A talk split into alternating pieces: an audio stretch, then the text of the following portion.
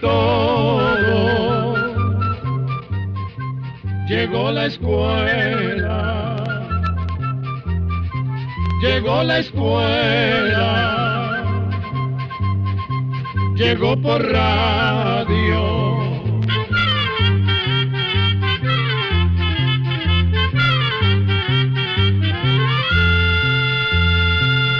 El Instituto Centroamericano de Extensión de la Cultura, ICQ, presenta su programa Oigamos la Respuesta.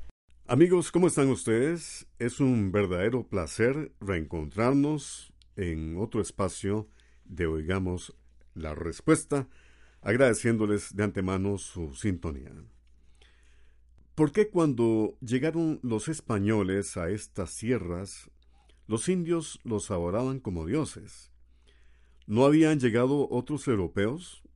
Es la pregunta que nos hace el señor Salvador Alejandro Recinos Gómez. Escuchemos la respuesta. Se cree que los primeros europeos en llegar a tierras de América del Norte fueron los vikingos, con la llegada de un grupo de ellos cerca del año mil después del nacimiento de Cristo.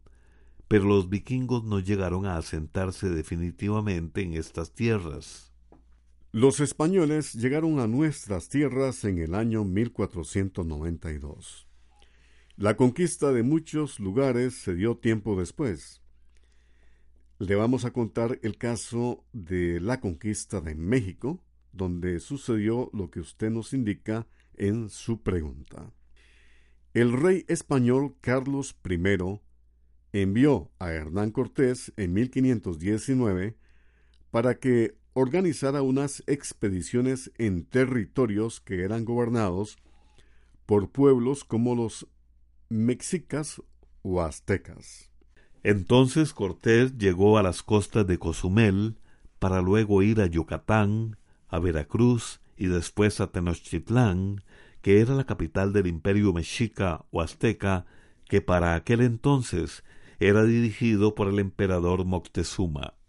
En aquel tiempo los aztecas creían en varios dioses. Uno de ellos era Quetzalcoatl, conocido como la serpiente emplumada y que, según la tradición, había prometido regresar. Con esa promesa en mente, los aztecas creyeron que Hernán Cortés era Quetzalcoatl, que regresaba. Por eso lo recibieron con honores y regalos, y Cortés y sus hombres permanecieron por varios meses en Tenochtitlan.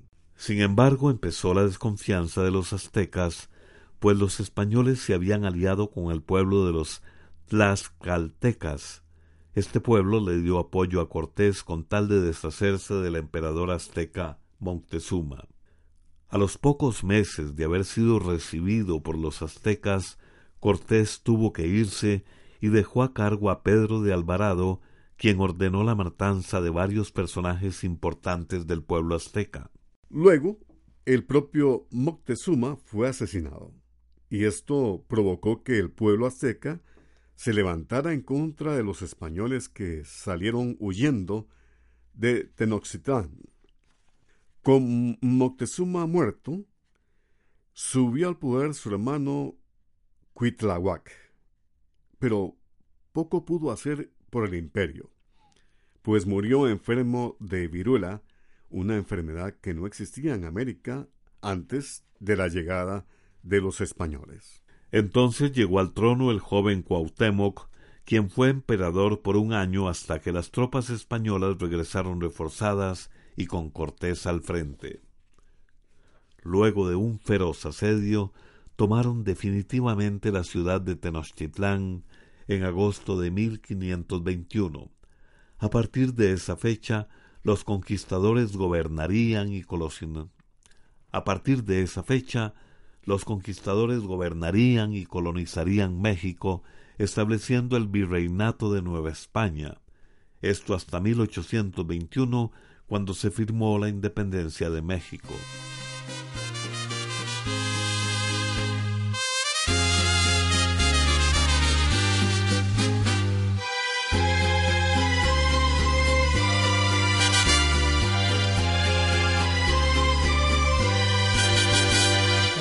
Se mueran de envidia toditos, que critiquen la forma de amarnos, este amor tan sincero y bonito, no lo rompe nadie así por así. Que se mueran de envidia y de celos los que nunca han amado de veras. Este amor que es la gloria del cielo no la vive nadie, verdad que es así. Dilo tú, dilo tú. Grita fuerte lo mucho que me amas que se enteren que no hablo mentiras. Dilo tú, dilo tú, que se llene tu pecho de orgullo al sentir que mi amor es tan tuyo, que se mueran de envidia toditos, que critiquen la forma de amarnos que este amor tan sincero y bonito no lo rompe nadie así por así.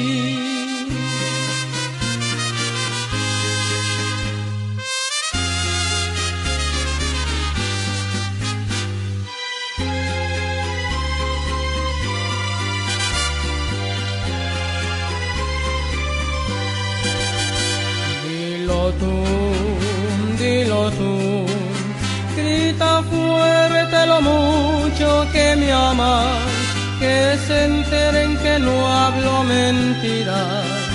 Dilo tú, dilo tú, que se llene tu pecho de orgullo al sentir que mi amor es tan tuyo, que se mueran de envidia toditos que critiquen la forma de amarnos, este amor tan sincero y bonito no lo rompe nadie así por así.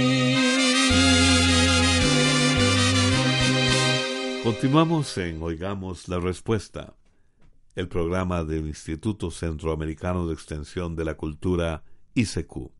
Muchas gracias por su amable atención. Desde Nicaragua, el señor Gerardo Mendoza nos envió una pregunta al Facebook que dice lo siguiente. ¿Por qué el ser humano no ha pisado de nuevo la luna? Oigamos la respuesta. El 20 de julio de 1969, el sueño del ser humano de llegar a la luna se hizo realidad. Ese día, dos astronautas estadounidenses caminaron por primera vez sobre la superficie de la Luna. Ese primer viaje ocurrió en medio de lo que se conoció como la Guerra Fría, que enfrentó a los Estados Unidos con la desaparecida Unión Soviética.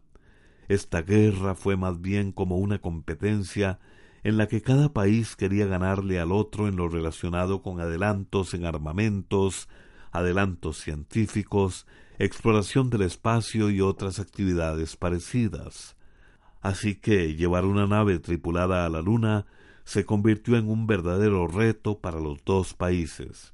Con tal de ganar la carrera de la exploración espacial, el gobierno de los Estados Unidos daba mucho dinero a la NASA, que es la agencia que se encarga de los asuntos relacionados con la exploración espacial en ese país. Así fue como la NASA logró enviar astronautas a la Luna en seis diferentes ocasiones, entre los años 1969 y 1972. Sin embargo, una vez que los últimos astronautas llegaron a la Luna en 1972, la exploración de este astro perdió un poco de interés. A partir de entonces, el interés se orientó al diseño de los transbordadores espaciales para explorar el espacio cercano a nuestro planeta. Poco a poco, el gobierno de los Estados Unidos ha ido recortando el presupuesto para la NASA, lo que limita la posibilidad de enviar un vuelo tripulado a la Luna que cuesta una gran cantidad de dinero. Sin embargo, aunque no se hayan enviado más personas a la Luna desde ese año 1972, sí se han enviado gran cantidad de sondas que han estudiado en detalle la superficie lunar, la parte interior y hasta se logró hacer un mapa muy completo de este astro. Ahora bien, los viajes a la Luna podrían reanudarse en poco tiempo, le decimos esto porque existe un proyecto de instalar en la Luna una estación permanente que servirá de plataforma de lanzamiento para futuros viajes tripulados a otros planetas. Oigamos la respuesta, el espacio con 53 años de existencia. ¿Qué son los medicamentos genéricos? La pregunta no la hace una amiga oyente que nos escribe desde Alajuela, en Costa Rica. Escuchemos la respuesta. Primero que todo vamos a explicar que las medicinas las hacen en unas fábricas llamadas laboratorios. Cuando un laboratorio saca una medicina, el gobierno le da un permiso o patente para que la venda durante varios años. Durante ese tiempo, ningún otro laboratorio puede vender esa medicina. Pero cuando termina o vence ese plazo, otros laboratorios pueden copiar esa medicina y venderla con otro nombre. A esos medicamentos se les llama genéricos. La ventaja de un medicamento genérico es que es generalmente más barato que el original. Este es el programa Oigamos la Respuesta. Cruz Ramón García Martínez nos envió un correo electrónico desde Managua, Nicaragua. Dice lo siguiente. Sucede que muchas veces se me pierden en mi propia casa las cosas. ¿Qué puedo hacer? ¿Cómo mejorar? Oigamos la respuesta. La solución más práctica para evitar que se nos anden perdiendo ciertos artículos es procurar dejarlos siempre en el mismo lugar como puede ser el caso del control remoto del televisor. Por ejemplo, podría pensarse en dejar libre un espacio en una mesa o en un pequeño bolso frente al televisor y acostumbrarse a poner allí eh, siempre el control remoto cada vez que apague el televisor. Esto también puede hacerse con los anteojos. Como se trata de artículos que llevamos de un lado a otro, podría usar estuches o bolsos livianos que puedan llevarse cómodamente, como los cinturones llamados canguros. Otra solución podría ser comprar en una óptica una cuerda que se amarra a las patas de los anteojos y le permite mantenerlos colgados del cuello.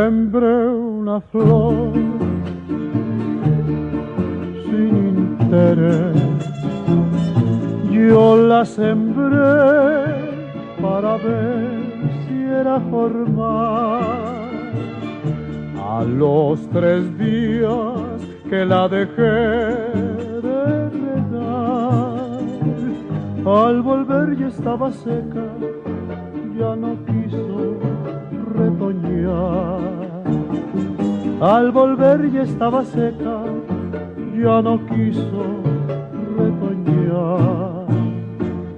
Yo la regaba con agua que cae del cielo y la regaba con lágrimas de mis ojos amigos me dijeron, ya no riegues esa flor, esa flor ya no retoña, tiene muerto el corazón. Esa flor ya no retoña, tiene muerto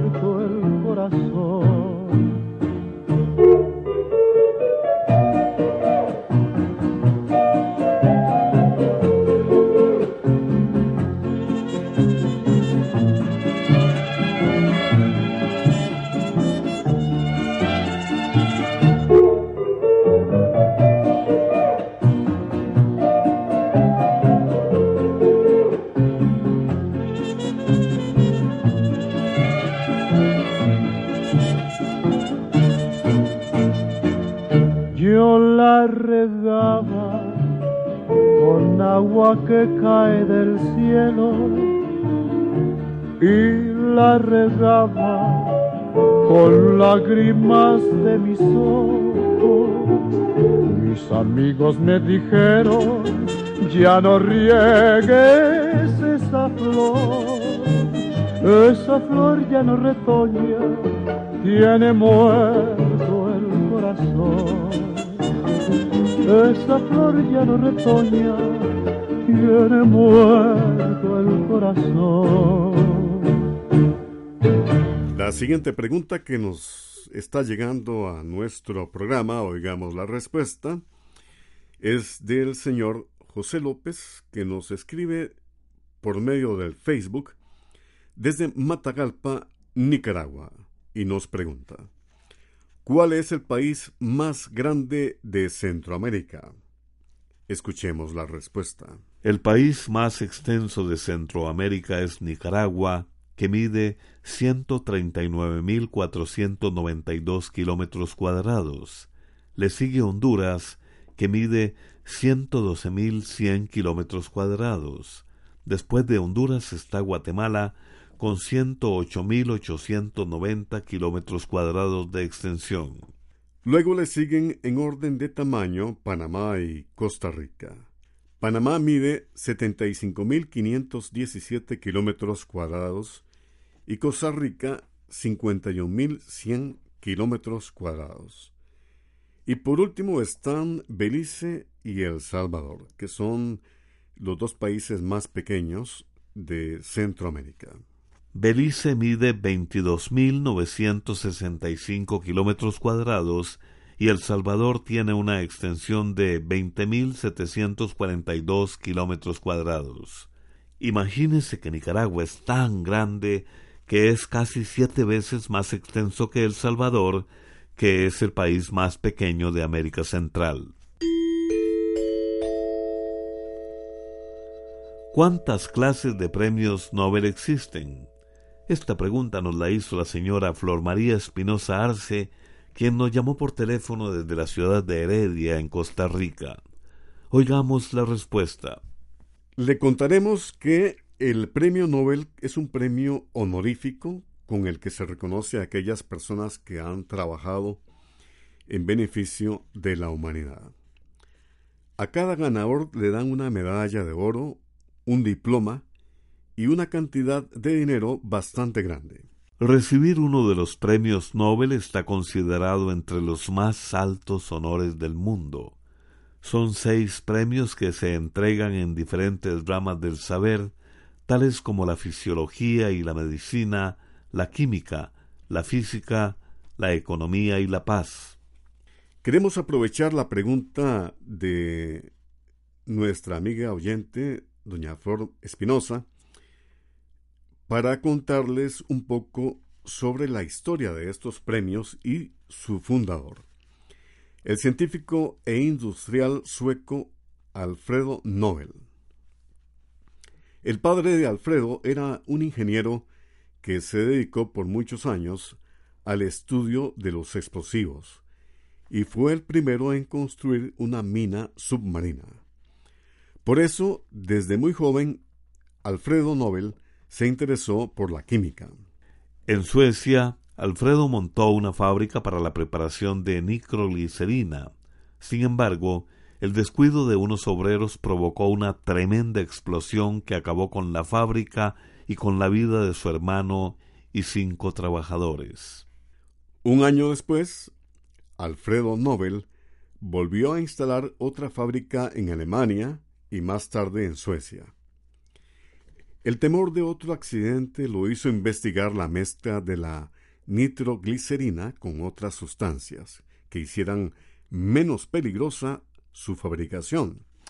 Fue así como llegó a descubrir la dinamita, que se convirtió en el invento que más fama y dinero le dio. Pero la dinamita también le provocó la pena más grande, pues le acarreó muchos enemigos que decían que su invento serviría a la guerra, trayendo muerte y miseria a muchas personas. Esas personas olvidaban que la dinamita podría prestar grandes servicios para romper la roca, construir caminos, túneles, carreteras y tantas otras cosas. El odio que le demostró la gente de su tiempo lo llevó a perder su salud. Triste y desanimado, murió el 10 de diciembre de 1896 a la edad de 63 años. En su testamento, Alfredo Nobel donó su gran fortuna para la creación de una institución. Estableció que los intereses que devengara esa fortuna debían repartirse todos los años entre personas o grupos que hubieran realizado el mejor trabajo en beneficio de la humanidad. Los premios Nobel fueron entregados por primera vez en el año 1901. En esa ocasión, el Premio de la Paz se le concedió al suizo Juan Enrique Dunant, fundador de la Cruz Roja Internacional, y al francés Federico Passy, fundador de la Sociedad Francesa de Arbitraje Internacional y de la Liga Americana de la Paz. Como el médico costarricense le Walter contamos que Muñoz, hasta el momento que formaba cuatro parte de la centroamericanos han recibido tan humanitaria distinguido llamada reconocimiento. Médicos Sin Ellos son el escritor guatemalteco el Miguel Ángel Nobel Asturias, de la Paz. quien recibió el Premio Nobel de Literatura, el expresidente costarricense Oscar Arias Sánchez y la señora Rigoberta Menchú de Guatemala, quienes recibieron en sus oportunidades el Premio Nobel de la Paz.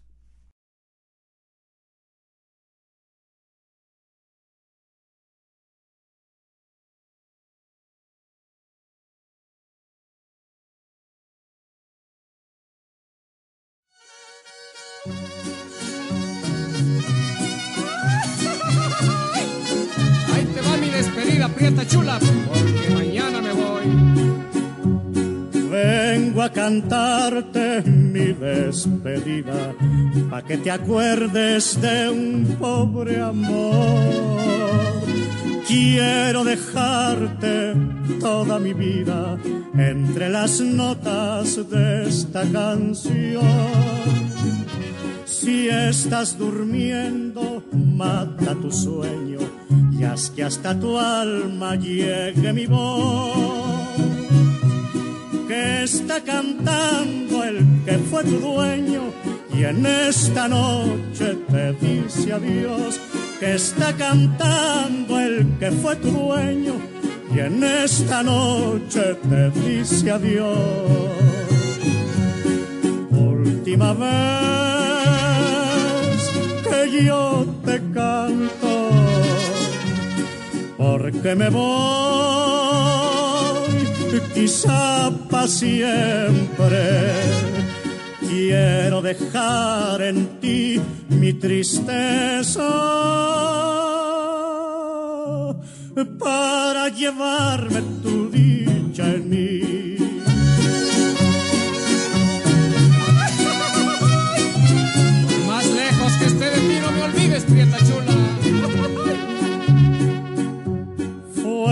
Tu cariño como una hoguera que sabe Dios cómo se encendió. Fue mi castigo que te quisiera y es mi destino decirte adiós. La luna brilla cada vez menos, como si el sol ya fuera a salir. Yo te canto casi llorando, como si ya me fuera a morir. Y yo te canto casi llorando, como si ya me fuera a morir. Adiós amor, adiós, adiós, adiós amor, adiós, adiós. Continuamos amigos con el programa Oigamos la Respuesta y nos llega la pregunta de la señora Angelita Ferrufino. Vía telefónica desde San José, Costa Rica, nos ha preguntado. Me gustaría conocer el origen del dicho Ángela se llamaba. Escuchemos la respuesta. El dicho Ángela se llamaba es muy usado cuando una persona por fin logra entender algo que ha tratado de entender varias veces. Entonces dice Ángela se llamaba, en lugar de decir Ah, ah, ¿de verdad? Ya comprendí lo que me están diciendo, o por fin ya comprendo. Y entonces dice Ángela se llamaba. No sabemos cuándo se inventó este dicho, pero se trata de una frase bastante antigua. Por eso muchos jóvenes no la usan y algunos ni la conocen. Esta frase de Ángela se llamaba se usa cuando se encuentra la respuesta a una duda o cuando algo nos sorprende. Las personas la pronuncian alargando la primera A de Ángela para que suene algo así como Ángela se llamaba. Programa de Control 20.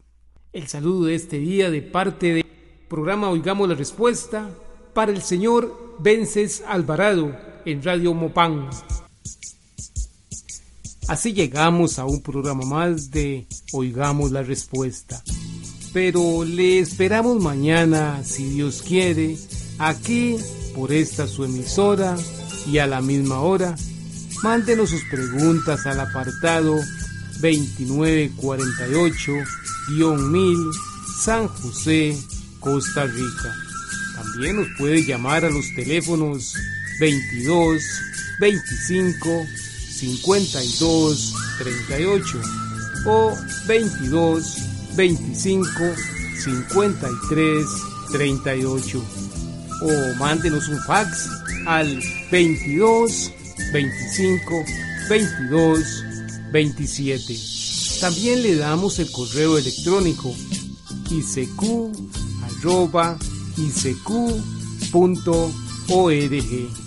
Celo de letreo icecu.org.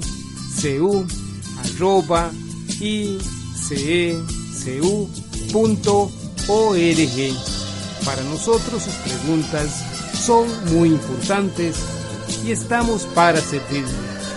También puede dirigir su pregunta a esta emisora que ellos amablemente nos darán llegar. Muy importante, dele su nombre completo, dirección bien exacta, ah, y el lugar donde escuche el programa. Recuerde que comprender lo comprensible es un derecho humano. Que Dios le bendiga.